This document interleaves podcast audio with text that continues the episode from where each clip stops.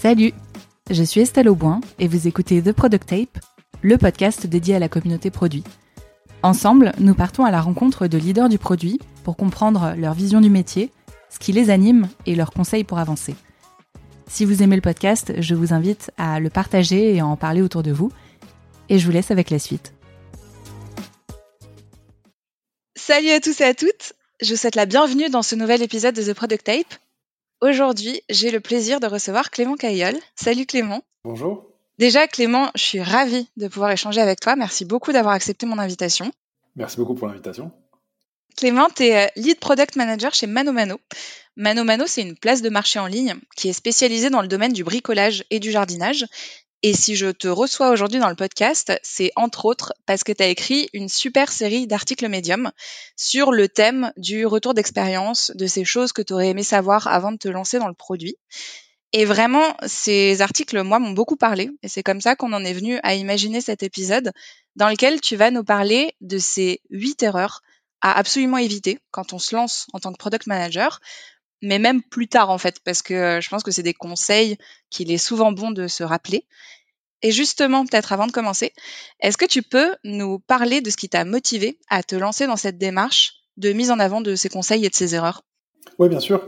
En fait, je me suis retrouvé dans une situation où euh, là, depuis le début de l'année 2021, euh, je me retrouve euh, à accompagner une junior product manager dans sa prise de position de, poste. Je, me suis déjà retrouvé à manager des gens, des contributeurs individuels. Là, c'est vraiment la première fois que je fais une passation sur un scope qui était le mien précédemment. Et c'est un exercice assez intéressant parce que moi, j'ai occupé ce scope pendant trois ans. Et du coup, devoir conseiller quelqu'un, euh, accueillir quelqu'un dans ses chaussures pour les lui laisser, c'était un exercice intéressant. Ce qui m'a donné cette occasion, du coup, de, j'ai trouvé prendre ce recul, euh, je trouvais ça intéressant de me dire quelles sont les choses que j'aimerais partager à cette personne quand elle prend son poste euh, que bon, que j'aurais aimé qu'on me dise moi en fait. Qu'est-ce que j'ai découvert peut-être parfois dans la douleur, euh, peut-être parfois sans sans trop m'y attendre euh, et que j'aurais aimé savoir au, départ. Et du coup effectivement, ça a donné euh, l'occasion de ces deux articles médium, euh, voire même un peu plus parce que il y aura des follow-up. et ça a résonné chez pas mal de monde, dont chez toi. et du coup, voilà, je voulais partager ces, ces, ces huit écueils à éviter quand on commence le product management mais comme tu le disais, c'est aussi peut-être une réflexion euh, peut-être un peu avancée pour d'autres product managers qui auraient de l'expérience. Euh, je, je, suis intéressé en fait de débattre de ces questions et de voir euh, si les gens s'y retrouvent. D'après les retours que j'ai reçus, ce n'est pas uniquement pour des junior product managers. C'est un peu l'impression que, que j'en ai aussi en effet. Mais peut-être euh, avant qu'on avance dans ces questions-là, est-ce que tu pourrais te présenter et puis nous parler de Mano Mano? Oui, bien sûr. Donc, je m'appelle Clément Caillol. Euh, je suis donc euh, product manager chez Malvano depuis trois ans. Donc, j'ai commencé en, en, avril 2018. Euh, ça fait presque exactement trois ans, puisqu'on enregistre euh, ce podcast le 12 avril. Donc, ça fait quasiment jour pour jour trois ans. il faut savoir que c'était ma première expérience dans le product management pour moi, puisque je, au préalable, j'avais travaillé chez Google en tant que, on va dire, conseiller auprès des, des, plus gros annonceurs français en charge de les conseiller sur leur dispositif marketing euh, leur collecte et utilisation de données first party. C'était plutôt un, boulot très data. Euh, D'ailleurs, j'étais pas forcément très euh, geek, on va dire, ou très euh, tech initialement, puisque j'ai plutôt suivi un, plutôt un profil littéraire. Parce que moi, je suis diplômé de, de Sciences Po en communication. Euh, et c'est un master d'ailleurs où je continue d'enseigner de, de, l'analyse de données. Donc mon parcours, on va dire, il est plutôt littéraire à la base, mais je me suis ouvert à la data et en fait à la tech à travers la data. Et alors, est-ce que tu peux nous en dire un peu plus sur Mano Mano? Mano Mano, du coup, c'est, on est le leader européen de la vente de produits de bricolage, d'outillage et de jardinage sur Internet. Euh, on est présent dans cinq pays en Europe de l'Ouest, donc en France, en Espagne, en Italie, en Allemagne et au Royaume-Uni. On reçoit en gros entre 20 et 30 millions d'utilisateurs uniques par mois. Euh, et en 2020, ce sont des chiffres qui sont publics, on a enregistré un volume de vente de 1 milliard 200 millions euh, d'euros. Il faut savoir qu'on est une boîte en, en hyper croissance. Ça veut dire, euh, alors je me suis renseigné sur la définition en préparation de ce podcast, la définition du Forum économique international mondial pardon, dit qu'une boîte en hypercroissance, c'est une boîte dans laquelle on a une croissance manuelle de croissance annuelle de 40% euh, ou plus euh, maintenue dans le temps, ce qui est le cas de Mano Mano, voire même plus depuis sa création. Donc on a été créé en 2013 euh, et on compte aujourd'hui euh, un peu plus de 700 employés qui sont sur quatre bureaux en France ah, et en Espagne. Comme on l'a dit en introduction, on va parler de huit écueils à absolument éviter quand on se lance dans le product management. Et pour rendre cette discussion un peu plus digeste, tu as voulu la décomposer en trois grandes parties. Donc la première, elle concerne vraiment le PM vis-à-vis de son organisation. Et ensuite, on redescend donc euh, sur euh, le PM vis-à-vis de, son équipe. Et ensuite, le PM vis-à-vis de lui-même ou vis-à-vis d'elle-même. Tu as choisi de commencer la discussion autour de la place du product manager au sein de son organisation, puisque le PM, il a une place vraiment centrale finalement et que ça rend son rôle parfois assez compliqué. Moi, j'avoue que je réfléchis pas mal à ces questions d'organisation et de, et, de boîtes, de, disons, d'entreprises privées. Euh, la question qui m'intéresse dans, dans le product management, c'est vraiment cette notion de prise de décision localisée. Je trouve qu'il y a vraiment une différence qui va exister entre des boîtes qui adoptent le product management et celles qui ne le font pas, en ce que les boîtes qui l'adoptent euh, acceptent une, une, vérité qui est que les meilleures décisions sont souvent, se sont souvent prises de façon locale, dans, surtout dans un contexte de forte incertitude on va pas réussir à tout décider, disons, en haut. Il vaut mieux équiper, outiller, recruter les bonnes personnes un peu plus bas, aux bons échelons de prise de décision, euh, pour réussir justement à prendre des bonnes décisions régulièrement dans un contexte d'incertitude. Et je trouve que le product management, c'est un peu justement euh, son tour de force, c'est d'avoir réussi à convaincre des boîtes qui sont dans le business, dans la tradition business française, on va dire assez, assez habituées à prendre des décisions assez haut, on a, un rapport très formel à l'entreprise en France, je pense. Euh, et du coup, dans le product management, on a cette espèce de, d'évolution complètement de, d'inversion des rôles complète. Euh, et je trouve du coup que ouais, la relation d'un product manager avec son organisation elle est super importante, puisque l'organisation, par définition, elle fait confiance à ses prises de décision très locales. Parfois même, en plus, il y a une notion de maturité de personnel du product management. Ce qui est vrai, c'est qu'il y a des gens qui ont beaucoup d'expérience de product management en France, euh, bien plus que bien plus que toi ou moi par exemple, mais c'est vrai aussi que les premières générations de product managers sont encore en activité. Ces gens-là, ils n'ont pas pris leur retraite encore. On pourrait faire un parallèle avec euh, des chief financial officers. Je pense qu'il y a déjà plusieurs générations de, de, financiers qui sont déjà en retraite. C'est pas le cas pour les product managers. Et du coup, le premier conseil que je voulais donner, euh, disons la première erreur plutôt à éviter, euh, ce que, que je voulais donner à, à des junior product managers dans, dans ce domaine-là, c'est que compte tenu de cette confiance qui est partagée qui est donnée par l'organisation, euh, l'erreur qu'on aurait tendance à faire, c'est de ne pas assez bien communiquer. Pourquoi? Parce que je pense qu'il y a une tendance naturelle du product manager et des feature teams en fait à l'autonomie. On a tendance à s'imaginer que on veut euh, s'affranchir de son organisation, qu'en fait on a été justement, on fait partie d'une feature team autonome pour réussir à prendre des décisions un peu en solo, et que en fait euh, toute toute toute question, toute intermission euh, du management dans cette prise de décision, c'est un petit peu un, manque de confiance, un peu de l'intrusion, et on cherche à éviter ce genre de, situation au maximum. Euh, on cherche à, justement à, éviter de tomber dans un espèce de piège qui est des, des, des solutions qui sont déjà pensées. On dit il faut juste implémenter ça. Ça c'est la pire situation à laquelle on se retrouve en tant que product manager. Du coup, j'ai l'impression que cette tendance-là, elle, elle, nous amène parfois à mettre de la distance entre des feature teams et, et le management, et du coup à pas forcément assez bien communiquer. Je peux partager une anecdote là-dessus. Euh, du coup, quand moi j'ai commencé le product management, je venais d'un métier de conseil. Et par définition, quand on est consultant, on a des clients. C'est-à-dire que la question de renvoyer une bonne image et de communiquer régulièrement à son client ne se pose pas. Par définition, en fait, on a des attendus, des livrables, on va répondre à des emails, on présente un petit peu une face euh, extérieure à, ses clients. Forcément, la question de la communication elle est centrale dans la relation avec des clients. Quand moi j'ai commencé à bosser en, tant que product manager chez Mano Mano, je me souviens dire à mes potes, euh, c'est marrant, c'est la première fois dans ma carrière que j'ai pas de clients en fait. Et en fait, ce que je voulais dire par là, c'était, euh, j'ai pas besoin de sortir du bureau la, semaine, j'ai pas besoin d'aller en rendez-vous, j'ai pas besoin de porter, sais pas, une, une, chemise ou une, une veste si j'ai pas envie, puisque j'ai pas rencontré, je suis pas en représentation. Puis t'as peut-être pas le même rapport aux emails aussi, j'imagine, en tant que consultant. en plus, oui, c'est ça. Tu as une, une, une relation différente à, ouais, à, quelle, à quelle réponse, euh, quel degré de, de temps tu dois répondre, quel degré de formalisme, etc. Euh, mais en fait, je me suis rendu compte euh, presque euh, quoi assez rapidement que certes, j'avais pas de clients, mais en fait, j'avais pire, j'avais des partenaires internes.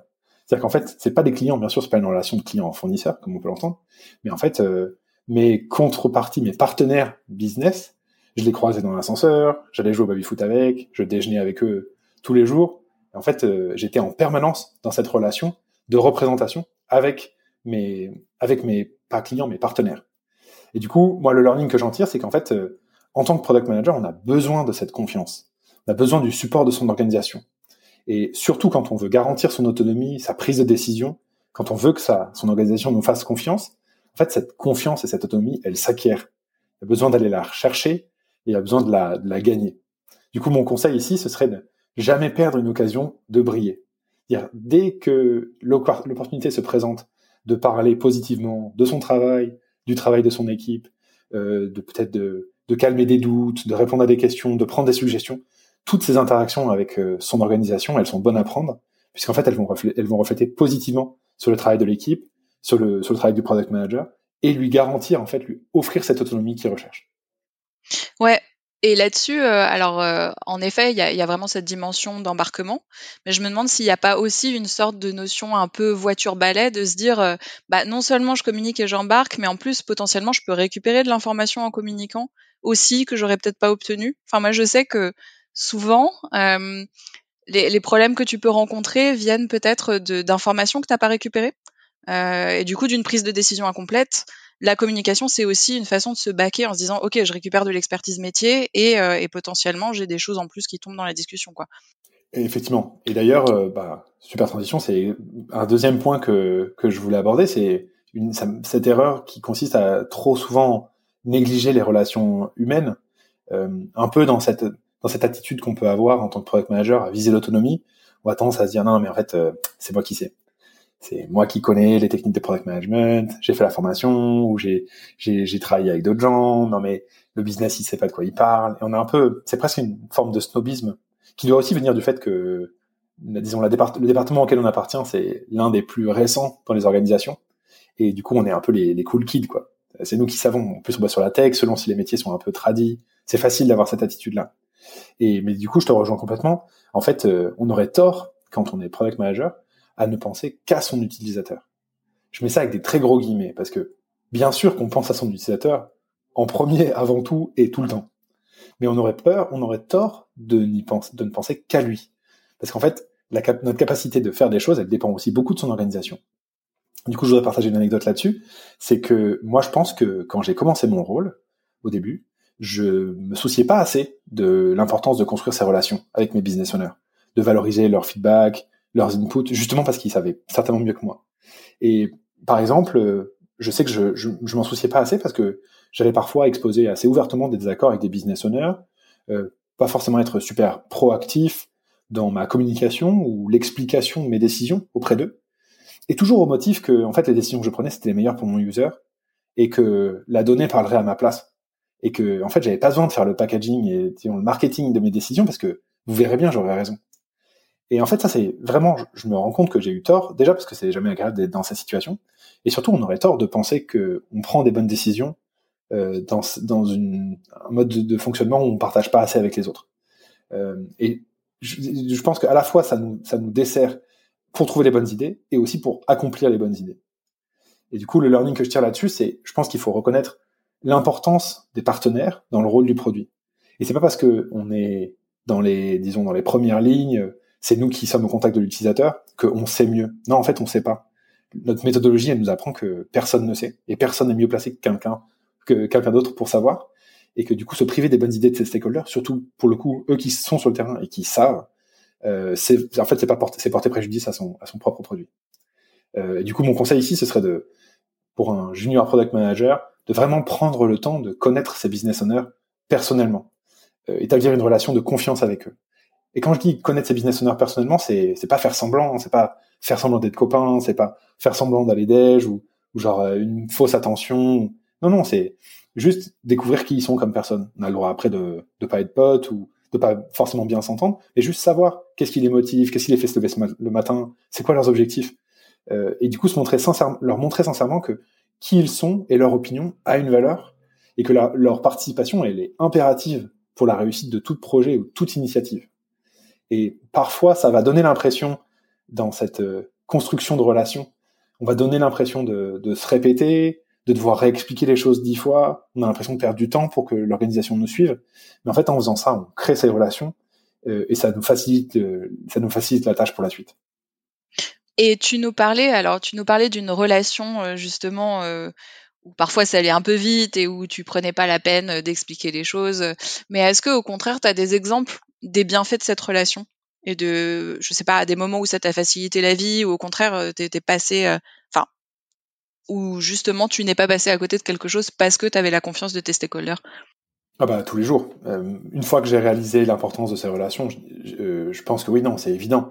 Tous les jours, euh, je dirais que mon, mon plus grand triomphe, c'est d'avoir construit des si bonnes relations avec mes business owners que parfois je les entends ou je les relis sur Slack avoir une position de product manager avec d'autres business owners.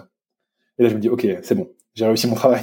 Parce que si ils ont compris à quel point c'était important de valoriser le doute, de pas avoir des décisions tranchées, euh, de, de potentiellement de, de, de, planifier les choses, de dire ben non on va commencer par ça parce que c'est ça vraiment qui est important, puis c'est facile à, à, faire, puis on verra pour on verra par la suite.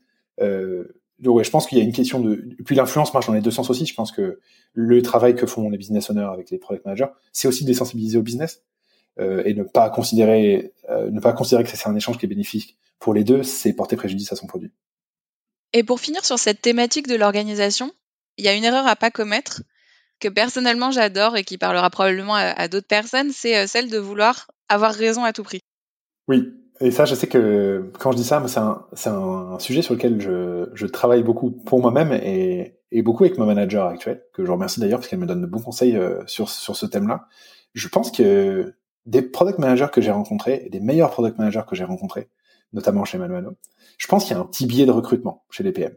C'est-à-dire qu'on recherche des profils quand même avec des personnalités fortes, on recherche des gens qui ont du charisme, qui sont qui ont du leadership, qui vont pouvoir travailler avec leurs équipes, on en parlera dans un instant, euh, des gens qui ont du drive, mais aussi qui sont qui ont une certaine forme d'intelligence, qui sont capables de se remettre en question. Je, pense qu'il y a un certain profil de product manager, mais du coup, c'est souvent aussi du coup des gens qui aiment bien avoir raison.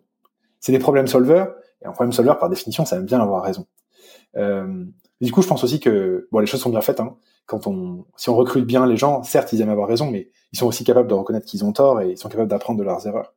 Euh, mais du coup, je pense que en tant que product manager, on fait tellement d'efforts logiques, rationnels, intellectuels pour trouver les bonnes choses à faire, établir la bonne roadmap, euh, prendre les bonnes décisions, faire des bonnes recommandations, que du coup, lorsque euh, lorsqu'on on aboutit cette réaction, cette réflexion, on a tendance à avoir une approche un peu manichéenne des choses. Regardez tout l'effort que j'ai fait, tout le travail que j'ai fait pour réfléchir, trouver la bonne décision. Bah, si j'ai pas raison, personne n'a raison. Donc on a une approche un peu manichéenne des choses qui est c'est ma solution la bonne ou sinon c'est le chaos. Là-dessus, je pourrais partager aussi une, une, une, une anecdote. donc moi, je travaille sur la partie découverte du catalogue. Euh, un des composants les plus importants dans, en e-commerce sur la découverte du catalogue, c'est ce qu'on appelle les product cards. Donc en fait, en page de résultats de recherche, on va afficher des résultats de recherche composés, ce sont des petits éléments avec l'image du produit, son titre, le prix, etc. On appelle ça une product card. Eh bien, c'est un, un, un morceau qu'on, qu'on redesign systématiquement et je me revois il y a quelques années en train de redesigner ce composant, donc euh, se poser la question de chacun des éléments qui apparaissent et se rendre compte que, euh, de la user research, nos utilisateurs ne comprennent pas un label qui apparaît sur cette product card, et voire même notre user research nous indique que potentiellement, en fait, le fait que ce label soit présent sur cette product card ne, ne la rend pas plus intéressante, les utilisateurs vont pas cliquer plus dessus, voire potentiellement ils vont moins cliquer dessus.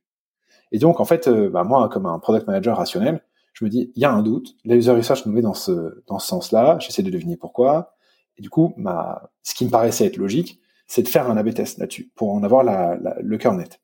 Et je vais du coup tout fièrement présenter mon raisonnement à des business owners et en disant on n'a qu'à faire euh, un A/B test pour en avoir le cœur net. Je m'oppose à vraiment une levée de bouclier euh, vraiment mais véhémente que je ne comprends pas et sur laquelle je fonce tête baissée en disant non mais enfin franchement on est là pour faire du produit, on est là pour prendre des bonnes décisions et on ne pense pas assez à l'utilisateur. Je me braque. Et en fait euh, chacun reste sur sa position, rien ne change. Et pire encore, je pense que on n'a pas forcément, je me suis pas fait des, amis cette fois-là et on n'a pas réussi à avoir un échange constructif. J'ai compris par la suite qu'en fait, la raison pour laquelle j'avais une telle levée de bouclier, c'est qu'il y avait des enjeux à garder ce label que moi, je maîtrisais pas du tout. Que c'était dans un contexte dans lequel, oui, on avait fait des deals avec un marchand et que, en fait, pour la santé du business et pour la santé des relations humaines avec ce marchand, on pouvait pas se permettre de retirer ce, truc-là. J'en ai tiré une, j'en ai tiré un enseignement qui était, du coup, euh, faut que je considère le, le, le contexte dans lequel se placent mes, mes interlocuteurs, mais également en fait ma position à moi qui était complètement braquée de dire tu choisis ma solution et sinon euh, t'as tort et t'es bête, ça n'a pas du tout servi à mon utilisateur parce qu'au final, on n'a pas changé de label. Si tant, si tant est que j'avais raison, ce qui n'a pas été déterminé, puisqu'on n'a jamais fait d'A-B test, mon utilisateur, il ne le sait pas. Lui, il continue à avoir le label qui est peut-être pas la bonne chose à, faire pour lui. Du coup, mon, mon, enseignement ici, ce serait vraiment, euh, en fait, le product management, pour moi, c'est un peu de la politique. On est là aussi pour mener, des, pour conduire des projets, des idées, des initiatives. Et du coup, en fait, euh, trouver un compromis, c'est faire un pas dans la bonne direction. C'est pas renoncer à ses idéaux. Je dirais, si je continue ma métaphore avec la politique, je dirais, euh, oui, notre, notre métier, c'est de la politique, et c'est de la politique dans laquelle euh, on ne peut pas être radical. Euh, être radical, en fait, c'est ne pas servir à son utilisateur. Du coup, mon conseil là-dessus, ce serait de dire, l'objectif qu'on a en tant que product manager, ton objectif, c'est de prendre des décisions qui impactent tes utilisateurs, c'est pas d'avoir raison. Finalement, tu peux avoir tort, reconnaître que tu as tort, prendre une bonne décision, même si c'était pas la tienne initialement, et juste ça servira à tes utilisateurs, et tu auras fait ton travail.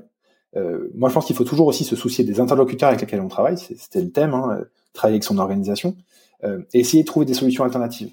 Et quand bien même son raisonnement est le bon, quand bien même son idée est la bonne, si personne ne l'entend, si je cherche à tout prix à ce que mon interlocuteur reconnaisse que j'ai raison, de triompher de lui comme ça, en fait, euh, c'est pas la bonne approche, que très, très certainement l'interlocuteur en face va se braquer et voudra pas implémenter la solution quand même c'est la bonne. En fait, en mettant des étapes intermédiaire entre moi et la solution, j'arrive à faire à embarquer mon organisation dans les décisions à prendre. Et certainement, c'est la meilleure chose à faire. Ouais, c'est vraiment très important. Et c'est ce que disait euh, Valentine Ducharme dans, de, de, Mimosa dans un épisode précédent, où elle disait que, que c'était parfois dur, en fait, euh, de mettre de la distance dans les solutions qu'on propose et qu'en fait euh, tu n'es pas la solution, tu n'es pas ton produit. Il y a un moment, faut mettre aussi une petite frontière et prendre un peu de recul et c'est parfois un peu dur à lâcher. Euh, en effet. Aussi, je suis d'accord avec toi. C'est vraiment pour moi un des défauts. Euh, mais on a beau le savoir, on a beau le lire, on tombe quand même dedans. Et on te dit souvent ne pas tomber amoureux de ta solution, ne pas tomber amoureux de ton produit. Et en fait, c'est trop difficile. Bien sûr, on met une partie de soi quand on travaille, surtout si on est passionné, si on compte pas ses heures. C'est très difficile de pas tomber amoureux de son produit.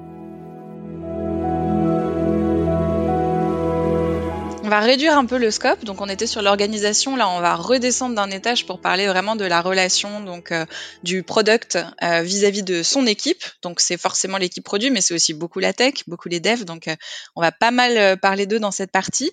Et donc, ce que tu dis, c'est que, bah, au même titre que tes stakeholders, la hum, posture que tu vas avoir vis-à-vis de tes devs, elle est super importante. En gros, ce que je trouve très intéressant dans, dans le métier de product manager, ce que je trouve fascinant, c'est la capacité qu'on va avoir à être euh, plus qu'un membre d'une équipe. Parce que quand on est product manager, on est, on représente la fonction produit au sein d'une feature team qui, par essence, est euh, multifonction. Alors, je sais que ce que je dis, ça va dépendre vachement des contextes, et je pense qu'il faut que j'ai l'humilité de dire que je connais pas 36 contextes non plus. Comme je le disais en intro, je n'ai jamais travaillé que en produit chez Malmano, et j'ai assez parlé avec des product managers pour pour penser que c'est un, un constat qui se généralise. Quand on est product manager dans une équipe, on n'est pas le manager. Et du coup, je dirais, il y a une double erreur qui peut être commise par les, par les junior product managers, dans un sens comme dans l'autre. Une erreur serait de, penser euh, qu'on est le manager. Ça, c'est une erreur. Et la même erreur, ou disons son corollaire, ce serait de penser qu'on n'est pas le manager. Je m'explique. Euh, travailler dans une feature team, du coup, c'est travailler avec des développeurs qui ont une expertise très différente de, la sienne. Euh, parfois même une expérience plus grande. On se retrouve très souvent à travailler avec des profils de gens qui ont juste plus d'années au compteur. Euh, ça peut être un peu intimidant. Et en tant que product manager, c'est compliqué parfois de trouver la bonne position. Non, on n'est pas le manager. On ne doit pas avoir une, attitude euh, un peu de, petit chef à dire euh, ça se passe comme ci et pas comme ça. Non, c'est une équipe. Bien sûr que c'est pas l'attitude à avoir. D'un autre côté, en tant que product manager, on n'est pas non plus un membre comme un autre. je m'explique. Je vais donner une anecdote pour, pour illustrer un peu ça euh, quand, pareil, quand j'ai commencé à travailler en, en, en, feature team et en tant que product manager, je me revois discuter avec des, des amis, des proches et dire euh, que mon poste, mon intitulé de poste, contenait le mot manager. Du coup, euh, tout le monde me disait, mais du coup, tu manages une équipe et tout. Et je me sentais euh, devoir vraiment justifier. Non, non, je suis pas du tout manager d'une équipe. C'est pas moi qui vais valider les vacances, pousser pour des augmentations. C'est pas moi qui fais tout ça. Mais en fait, ce que j'ai réalisé, mon learning un peu, c'est que, en fait, si, en tant que product manager, certes, on n'est pas le manager administratif de son équipe, on est le manager fonctionnel. Et du coup, l'analogie que j'aime bien développer, c'est de dire un manager complet, ce que je suis devenu par la suite. Je sais qu'aujourd'hui, moi, j'ai deux outils pour manager mes, équipes. Je peux à la fois manager avec, on va dire, la carotte et le bâton pour vraiment simplifier. À la, carotte, ça va être les objectifs, la vision, engager les gens, et le bâton qui va être bah, de la discipline, simplement mettre un, mettre un coup de pression ou, ou, faire une review. Bah oui, forcément, ça fait partie du management, c'est pas agréable, mais c'est nécessaire. C'est un peu les deux outils du manager. En fait, en tant que product manager, on est manager fonctionnel de son équipe de dev, c'est-à-dire qu'on n'a pas la partie administrative, on n'a pas la partie, euh, on n'a pas la partie objectif, discipline. Par contre, on a la partie vision, on a la partie euh, engagement dans un projet. Et du coup, je dirais qu'en tant que product manager, on est un peu un manager qui a simplement une carotte, quoi. On peut simplement donner envie à son équipe de, de, le suivre. Et ça, ça passe par beaucoup de, je pense, beaucoup de compréhension de son équipe, des leviers d'engagement. et ça passe pour moi aussi beaucoup par euh, inspirer et surtout euh, engager dans le sens euh, impliquer les équipes. Ce à quoi je crois beaucoup, c'est qu'il faut impliquer son équipe de dev beaucoup et souvent dans toutes les décisions qui sont prises. Quand j'ai commencé en tant que product manager, je, pendant un moment, j'ai, je, je, pendant une semaine, j'allais shadow des product managers qui étaient déjà en place et du coup, j'allais assister à leurs échanges avec avec d'autres, avec leurs développeurs, leurs équipes, et je me rendais compte que les développeurs allaient avoir une, approche très challenging, mais même très tard dans les décisions qui étaient prises. On se retrouvait dans des, moments de, grooming où en fait les, développeurs allaient challenger vraiment le fond de la de, de, des décisions qui avaient été prises au niveau de la boîte, ce qui me paraissait moi un peu surprenant parce qu'il fallait quand même aller de l'avant. Et j'avais vachement apprécié la façon qu'avaient les product managers de Malmano de réussir à en fait bah, reconnaître ce feedback, euh, peut-être dire bah du coup je réalise que je vous en parle trop tard, bah, ok en fait on va repartir d'une étape d'avant, oh, ayons la discussion avec le design, ayons la discussion peut-être avec le business à nouveau, et impliquer, suivre d'action. Et du coup, je pense qu'en reconnaissant la contribution de son équipe de développeurs, on arrive à les engager beaucoup plus. Ils se sentent en contrôle, et à très juste titre, ils doivent l'être, des décisions qui sont prises. Ils sont sensibilisés à leurs utilisateurs. Et c'est vraiment l'histoire des, des mercenaires euh, versus des missionnaires de, de Marty Kagan. Je pense que quand on réussit à vraiment engager euh, son équipe de dev, on arrive vraiment à transformer des gens qui ont une expertise technique forte en des gens qui croient en la mission euh, qu'ils sont en train d'accomplir pour leurs utilisateurs. Et d'ailleurs, c'est marrant parce que finalement, le conseil que tu donnais vis-à-vis des stakeholders, euh, tu, peux aussi l'appliquer aux développeurs, c'est-à-dire euh, ce sont des partenaires. Il y a une vraie relation à créer, il faut les connaître, il faut connaître leur motivation. Et justement, c'est comme ça que la relation se noue aussi, quoi.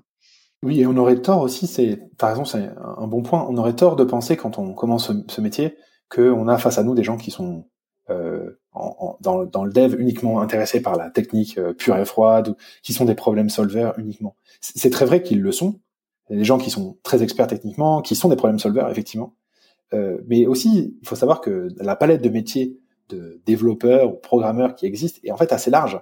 Si les développeurs avec lesquels on travaille se retrouvent à travailler dans des équipes fonctionnelles, c'est aussi qu'ils ont envie de relever des, des problèmes d'utilisateurs. Vous avez aussi en face de vous des développeurs qui sont tout aussi que vous intéressés à apporter de la valeur à leurs utilisateurs. Du coup, il faut réussir à, à cultiver et captiver, euh, disons, cet intérêt pour l'utilisateur qu'ont vos développeurs. Alors, on va changer un tout petit peu de, sujet parce qu'on va plus se parler process. Et là, tu vas nous parler d'un sujet qui me tient personnellement très à cœur. C'est celui de supprimer toute incertitude, toute charge mentale vraiment dans la façon dont on travaille peut-être non seulement pour être bah, les plus efficaces possibles, mais aussi pour mettre l'énergie intellectuelle uniquement là où c'est nécessaire. En gros, ce, ce point-là, il m'a été inspiré par une lecture qui a, qui a beaucoup compté euh, pour moi. J'espère que d'autres gens se reconnaîtront dans cette lecture. C'est euh, la lecture de Système 1, Système 2, les, les, deux vitesses de la pensée, ou en anglais euh, Thinking Fast, Thinking Slow. Euh, c'est Daniel Kahneman qui a écrit ça. Et donc, je vais très mal le paraphraser, mais il développe cette, euh, cette thèse selon laquelle on a deux systèmes de pensée, deux, deux modes de pensée. Euh, le premier, qui est le système 1, qui est, qui est euh, impulsif et, et direct, qu'on contrôle pas en fait, euh, et qui ne nous coûte rien. C'est le système de pensée qu'on utilise pour serrer la main de quelqu'un, pour faire ses lacets, pour refermer la porte de chez soi. Et du coup, on, utilise tellement peu de capital mental et intellectuel quand on fait ces actions que souvent on a oublié qu'on a fermé ses clés. C'est pour ça qu'on a un doute et qu'on remonte les escaliers pour dire j'ai vraiment fermé la, porte à clé parce que justement ça ne nous a rien coûté ça a été fait de façon complètement automatique et à l'inverse le système 2 c'est la pensée consciente c'est l'effort intellectuel euh, de réflexion et celui-ci c'est un capital très limité en fait c'est très compliqué d'être dans un système 2 de vraiment réfléchir d'utiliser son capital intellectuel et on en a une capacité limitée du coup, moi, je suis convaincu que ça, c'est vrai d'un point de vue personnel. Je pense que en le décrivant comme ça, je pense que beaucoup de gens se reconnaîtront là-dedans. On voit bien le type d'action qu'on arrive à faire, euh, disons facilement et pas facilement. Mais c'est aussi vrai à l'échelle d'une équipe. Je vais m'expliquer. Euh, je donne une anecdote. Euh, si ceux d'entre vous qui connaissent un jeu vidéo que je vous conseille d'acheter ou de, auquel je vous conseille de jouer, s'appelle Overcooked sur Switch notamment, pour simplifier très simplement, chaque joueur incarne un, un personnage assez mignon d'ailleurs, un petit personnage, un petit chef de cuisine, et euh, il peut évoluer librement dans une, dans une cuisine. Et en gros, il y a trois actions à faire euh, récupérer des ingrédients, les couper, les placer soit dans des poêles ou dans des casseroles, et euh, les dresser sur des assiettes et les servir. Et en fait, du coup, il y a quatre joueurs qui participent et qui doivent trouver la solution la plus optimale pour produire euh, des plats le plus vite possible. Je vous raconte en des termes complètement, euh, disons très très sérieux, un jeu qui est par ailleurs très bête, mais qui est, qui est très amusant.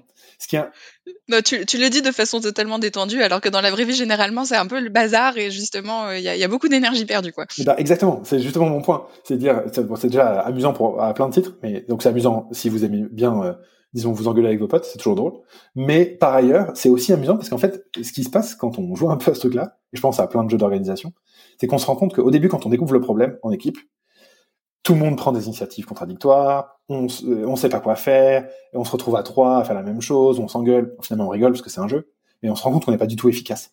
Et puis au bout de une, deux, trois itérations, on se dit non mais ok c'est peut-être mieux s'il se passe ça. Ah tiens il s'est passé ça tout à l'heure, c'était cool quand tu faisais ça parce que pour moi ça me facilitait la tâche. On commence à identifier ce qui fonctionne bien.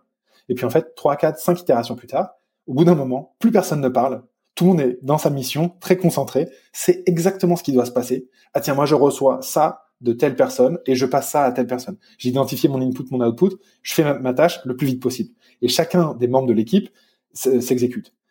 Et ben en fait, euh, ce que ça dénote ça, c'est en fait à quel moment une action passe du système 2 au système 1. Alors, certainement que c'est pas si vrai en termes euh, psychologiques, mais moi je trouve que c'est intéressant de se dire tant qu'il y a du flou dans son process, euh, ça peut être amusant dans le cas d'Overcooked, ça peut être extrêmement frustrant ou stressant dans le cas d'une équipe euh, produit, puisqu'on n'arrive pas à produire, on n'atteint pas ses objectifs. C'est une situation de malaise. Par contre, dès qu'on commence à cadrer, dès qu'on se dit voilà, c'est comme ça que ça doit se passer, on détermine un process, tout le monde sait respecter son process, il y a plus de flou, il y a plus de doute dans le process. Euh, du coup, c'est une équipe bien huilée, ça fonctionne bien. Du coup, mon, mon learning là-dessus, ce serait, ce serait de dire, il faut que son équipe euh, de produits soit extrêmement bien structuré et processé, qu'il n'y ait aucune place qui soit laissée au hasard. Et quand je dis ça, il faut pas surtout pas avoir une, une approche euh, justement petit chef, dire c'est comme ça que ça se passe et pas autrement. C'est à l'équipe de trouver le bon fonctionnement. Ça c'est un peu Scrum qui nous apprend ça quoi. Mais ça j'y crois vachement.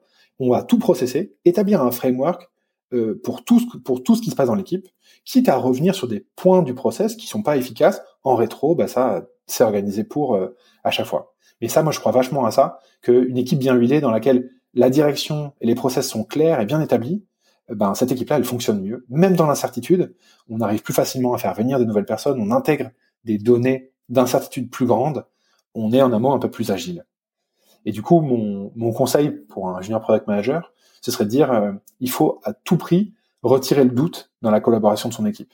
Il faut que tout le monde sache à tout moment ce qui doit se passer. Donc ça veut dire avoir un process extrêmement complet, par exemple, euh, avant d'être, avant de commencer à travailler sur un ticket, le ticket il est spéqué, il est revu, il est challengé, on lève les dépendances, on en parle, on fait une, spec technique. Avant de commencer, s'il y a une dépendance à nouveau, bah, on repart en avant. donc ça, toutes ces étapes-là sont bien définies. On rend surtout tout le monde acteur de ce process. Donc euh, il n'y a pas une personne, comme pour le product management, pas une personne qui a les bonnes idées, mais ça peut venir de n'importe où. Donc on écoute tout le monde, on reconnaît les collaborations de chacun et on améliore le process. Euh, ça va à la vitesse de l'équipe. Euh, et du coup, on investit du temps en rétro, on essaie de faire mieux. Et finalement, en fait, en équipe, on se construit, moi, ce que j'appelle une, mémoire musculaire. On, apprend à faire les choses sans avoir besoin d'y penser. Donc, on passe d'un système 2 à un système 1. Oui, et ça, je voulais vraiment euh, insister là-dessus. Euh, ça, ça, peut paraître un peu bête en fait de reprendre les étapes une à une, de se les, de se les lister, de les expliciter, parce qu'effectivement quand tu les regardes à plat, ouais, c'est super simple, c'est toujours un peu la même chose.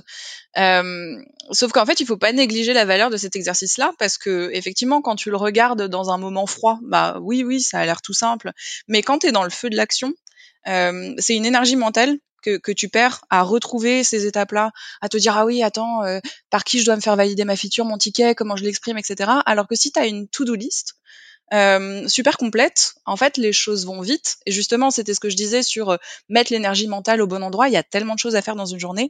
C'est trop bête de la passer ne serait-ce que cinq minutes, à réfléchir à ce que tu dois faire. Faut vraiment que ça déroule, quoi. Ouais. Et pour ajouter à ça, justement, du coup, j'ai pu, disons, formuler ce, ce conseil pour la junior product manager qui nous a rejoint dans mon équipe.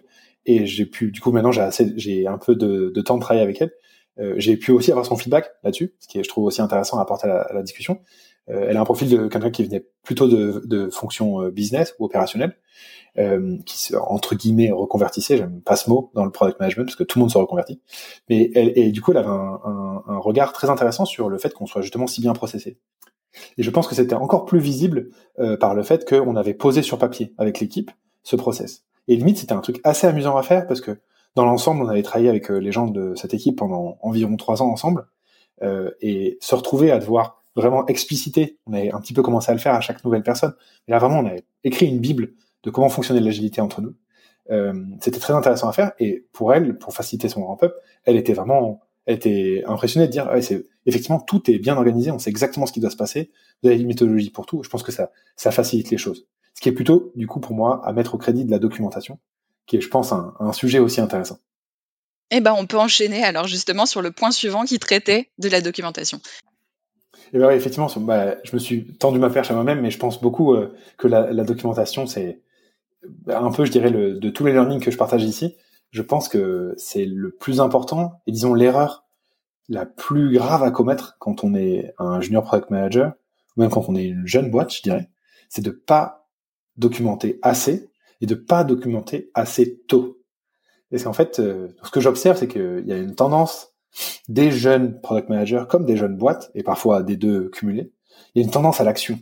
Euh, moi, j'en tire comme preuve le fait que euh, on a, on va avoir les, les disons les, les, les motos, les, les, comment dire les, les slogans des boîtes qui commencent ou les, leur credo, c'est toujours euh, une variation de move fast and break things, ask for forgiveness, not permission. C'est toujours, il euh, y a, y a un, un, biais à l'action, ce qui est super quand on commence euh, en, dans son, sur son business en tant que boîte ou en tant que junior product manager, on va vouloir euh, vraiment avancer vite.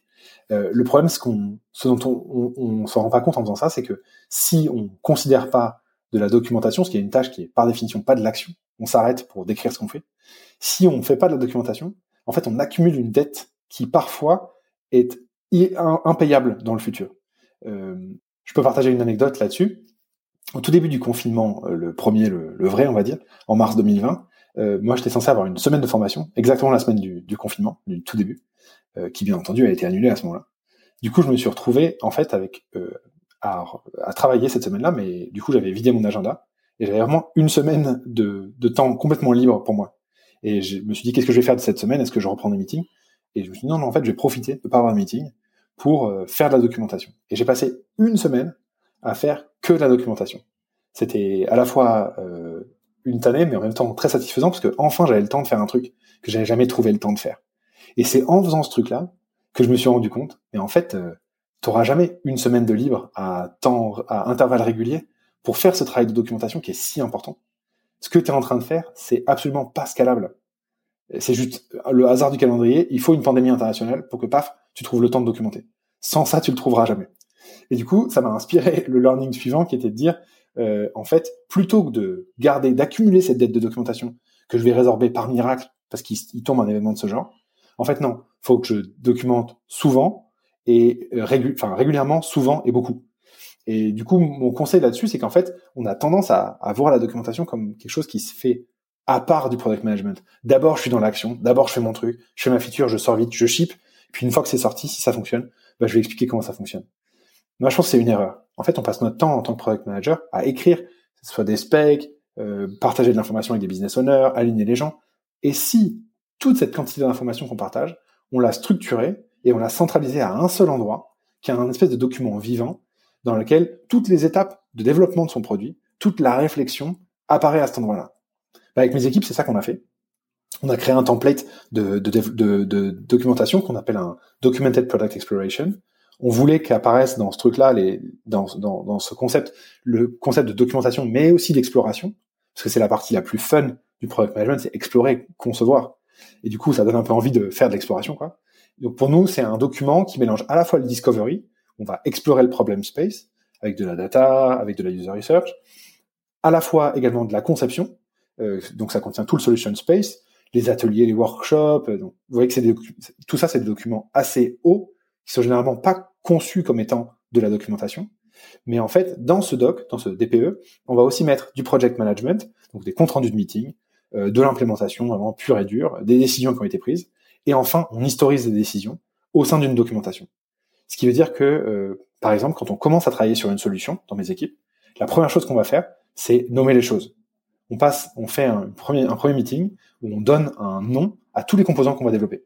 Et une fois qu'on a défini un nom, bah, du coup, c'est très facile de créer une table avec tous les composants qu'on va définir, les règles qui sont en face, et en fait, du coup, les specs, elles s'écrivent d'elles-mêmes. Et une fois que j'ai fini d'écrire mes composants et les règles qui vont avec, déjà, j'ai la plupart du temps identifié des problèmes dans mes specs, parce que en écrivant, on se rend compte que ah ben mais tel composant, mais ça marche pas. Du coup, si il doit interagir avec tel autre, mais non, c'est pas possible, c'est pas comme ça que ça marche, c'est pas le bon niveau de découpage. On réalise ce genre de truc.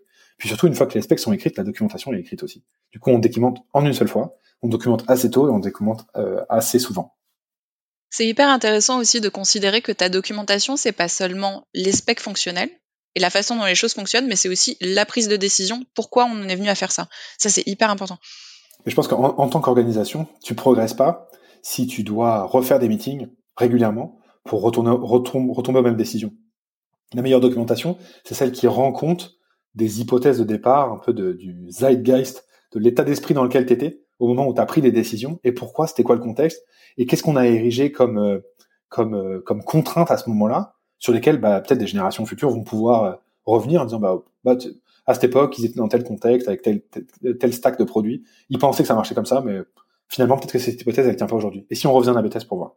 Et tu pourrais nous partager éventuellement ce, ce template de document tout à fait. Et du coup, tu, m'as repéré comme étant un, expert SEO de mes contenus médiums. Euh, je disais en introduction que j'ai publié deux articles et qu'il y en aurait d'autres en follow-up. Le sujet de la documentation euh, sera un, article de follow-up de mes suite à suite à cette prise de conscience. C'est vraiment incroyable. Ça, ça ne semble pas du tout travailler. euh, on va attaquer les deux dernières erreurs dont tu voulais nous parler et qui sont centrées vraiment sur le product manager dans sa relation avec lui-même, avec elle-même. Donc la première erreur que tu as, as identifiée, c'est d'être très littéral dans l'appréciation du métier et de considérer que c'est uniquement un job technique. Alors peut-être que ce conseil-là, cette erreur-là, elle m'est peut-être inspirée par, euh, on va dire peut-être un syndrome de l'imposteur ou euh, peut-être un, disons une, un complexe que j'ai et que je réalise pas. Mais donc comme je disais en introduction, moi j'ai plutôt un profil littéraire. Euh, du coup la tech, euh, a priori, c'était pas forcément quelque chose que j'allais faire.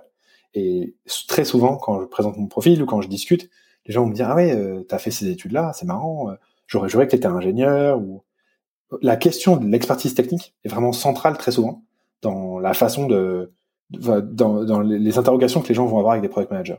Et du coup, je pense que ça nourrit un espèce de fantasme qui est que pour être PM, bah forcément il faut être, il faut être technique.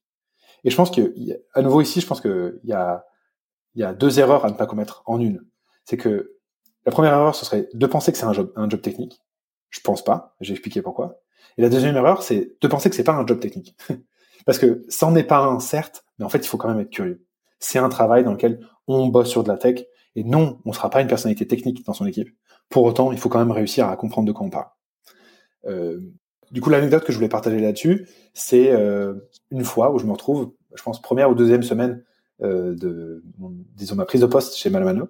Je disais un, peu plus tôt que j'ai fait pas mal de shadow à ce moment-là, j'ai pu assister à plein de meetings différents, et je me retrouve à un point assez euh, assez tendu où il y a pas mal de gens.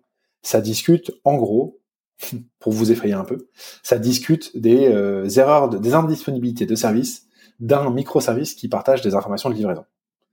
Autant vous dire que c'était une discussion assez techos et que euh, l'introduction que je viens de vous faire n'a pas été faite en ces termes-là. C'était tout de suite beaucoup de vocabulaire euh, très euh, très feuillu, compliqué à suivre. de ce que j'ai réussi à comprendre à ce moment-là, c'était en gros, pour simplifier, à certains moments, il y a un service de données qui n'arrive pas à partager de la donnée dans un temps limité. Et du coup, dans ce cas-là, la page, elle sait pas comment afficher les erreurs, elle sait pas comment afficher l'information qu'elle n'a pas, et du coup, elle plante et elle fait des erreurs. Et du coup, euh, tout ce monde-là de gens intelligents commence à essayer de trouver des solutions pour optimiser le microservice.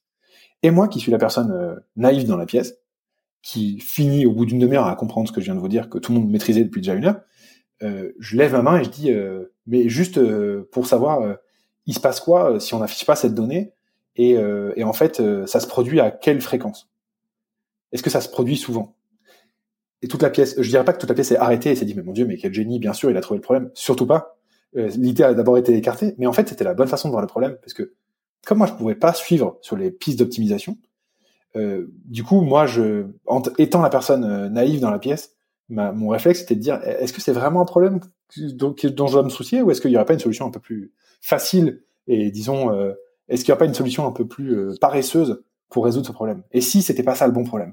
Ben, En fait, voilà, l'enseignement le, que ça me tire, c'est que souvent être la personne naïve dans la pièce, avoir une personne naïve dans la pièce entre guillemets, et je dis naïve pour pas dire simple ou bête, des gens qui disent j'ai une question bête. Il n'y a jamais une question bête, c'est une question naïve. Il y a des degrés de compréhension différents, mais avoir ce type d'interaction qui parfois vont sembler de la part des gens qui les expriment euh, pas au bon niveau de réflexion, en fait souvent ça aide le projet parce que ça permet justement de prendre, de, sortir la tête du guidon et de devoir expliquer à quelqu'un d'autre et de dire ouais ben en fait euh, non tu sais quand je microservice du coup ils doivent réfléchir et dire ouais non t'as raison en fait ça se passe peut-être pas aussi souvent que ça. Peut-être que peut-être qu'il y a une autre solution à proposer. Et hop d'un coup des gens intelligents commencent à chercher d'autres solutions. Donc moi je pense que ça sert vachement à son produit euh, d'avoir des gens qui ne sont pas techniques, qui réussissent à garder le niveau de discussion, pas au niveau de la technique, mais au niveau vraiment un peu au-dessus, quoi.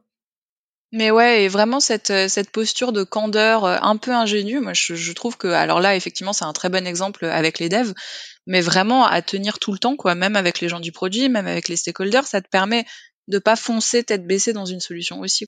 Ouais, tout à fait. Moi, j'ai fait ma paix un peu avec ça. Je, le disais tout à l'heure, euh, j'ai ma paix avec le fait de poser des questions, euh, questions bêtes.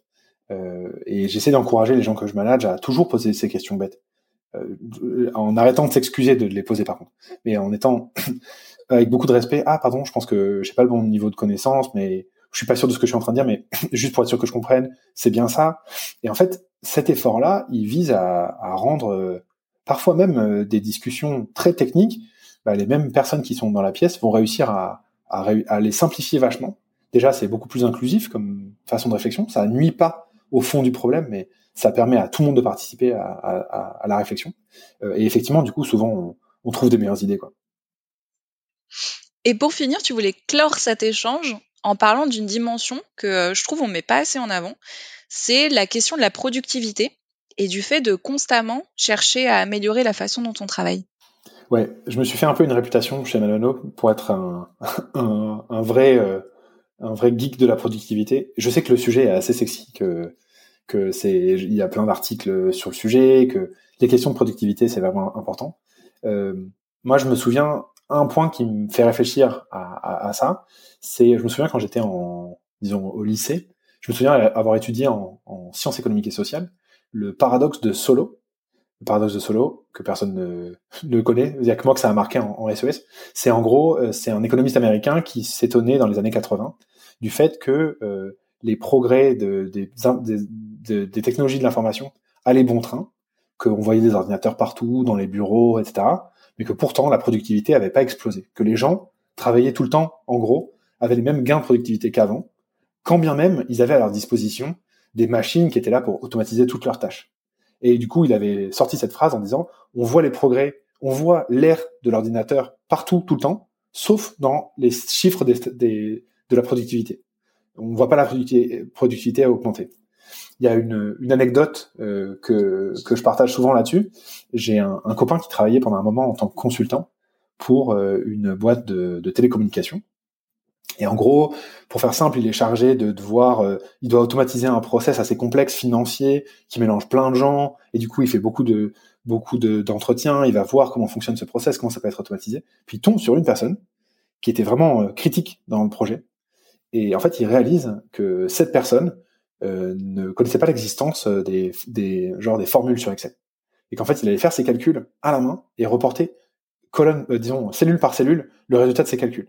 Et c'était quelqu'un de très, très smart à organiser. Juste, il connaissait pas, il n'avait pas ses clés de productivité.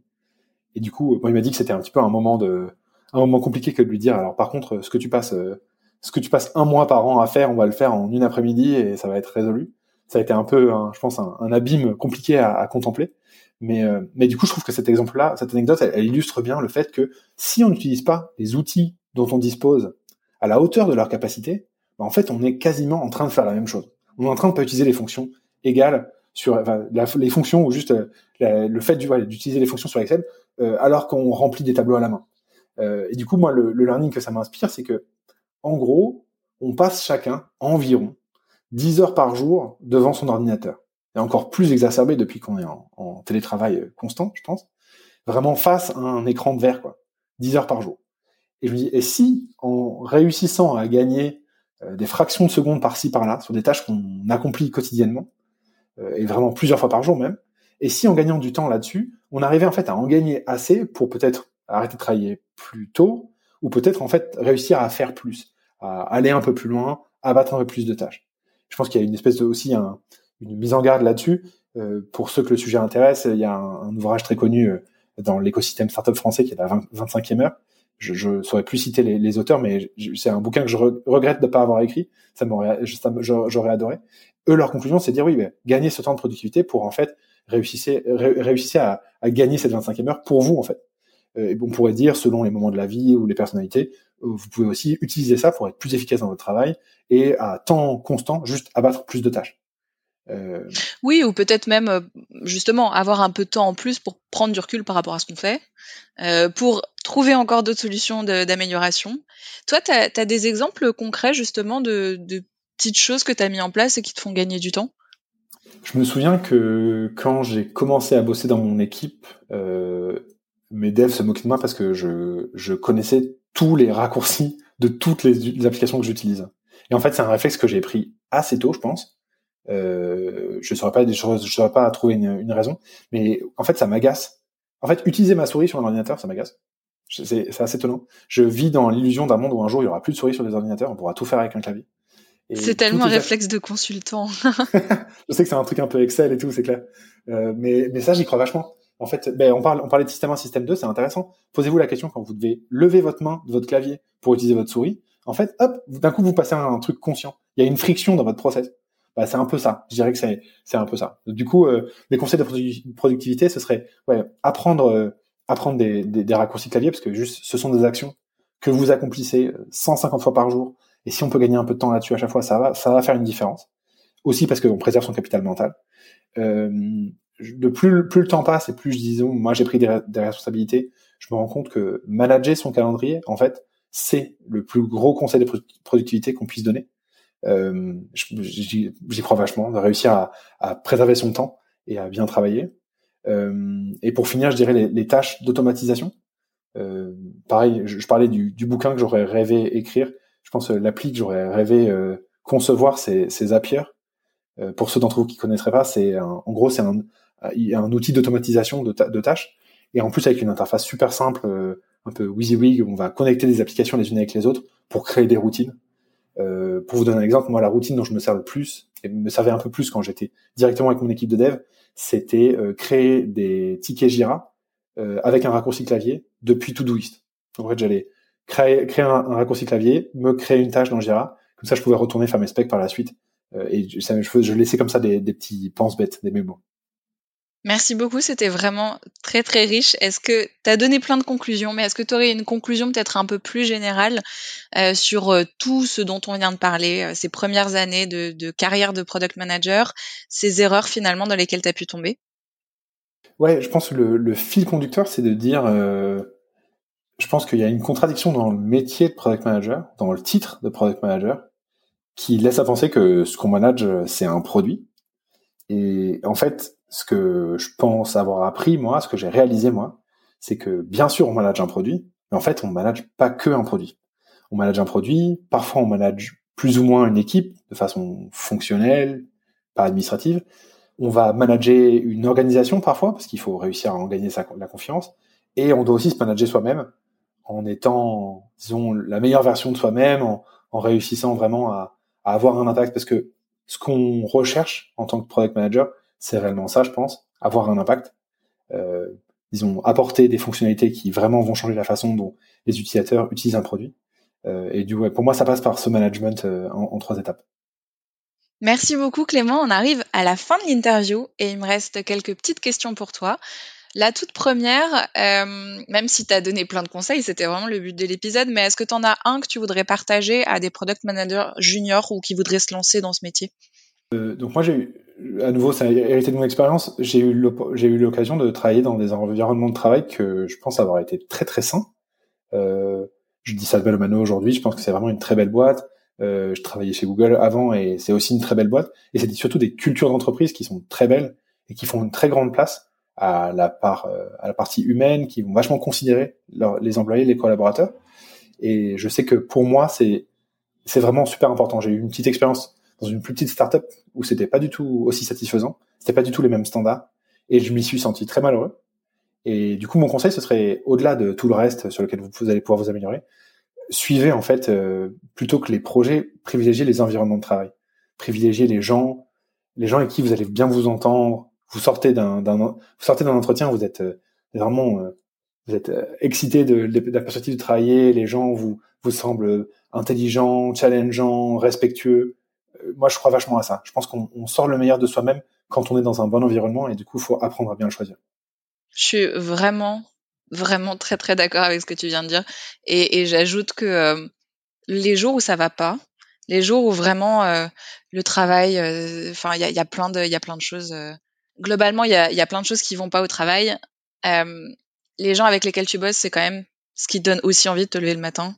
Et c'est hyper important, ouais. Est-ce que tu as des ressources que tu aimerais partager, qui ont été importantes pour toi? Ouais, alors j'ai beaucoup partagé euh, des, je partageais pas mal de lectures. Je parlais un peu plus tôt de, de donc euh, Thinking Fast, Thinking Slow, ce bouquin de, Daniel Kahneman. Je, dois avouer en tout disclaimer que je n'en ai lu qu'un très gros tiers. C'est un bouquin de psychologie qui est quand même assez assez pointu. Je dois reconnaître que je l'ai pas lu en entier, disclaimer. Et pour autant, ce que j'en ai compris a vraiment eu un impact très important pour moi. Et je ne perds pas espoir de le relire et de réussir à le finir ce coup-ci.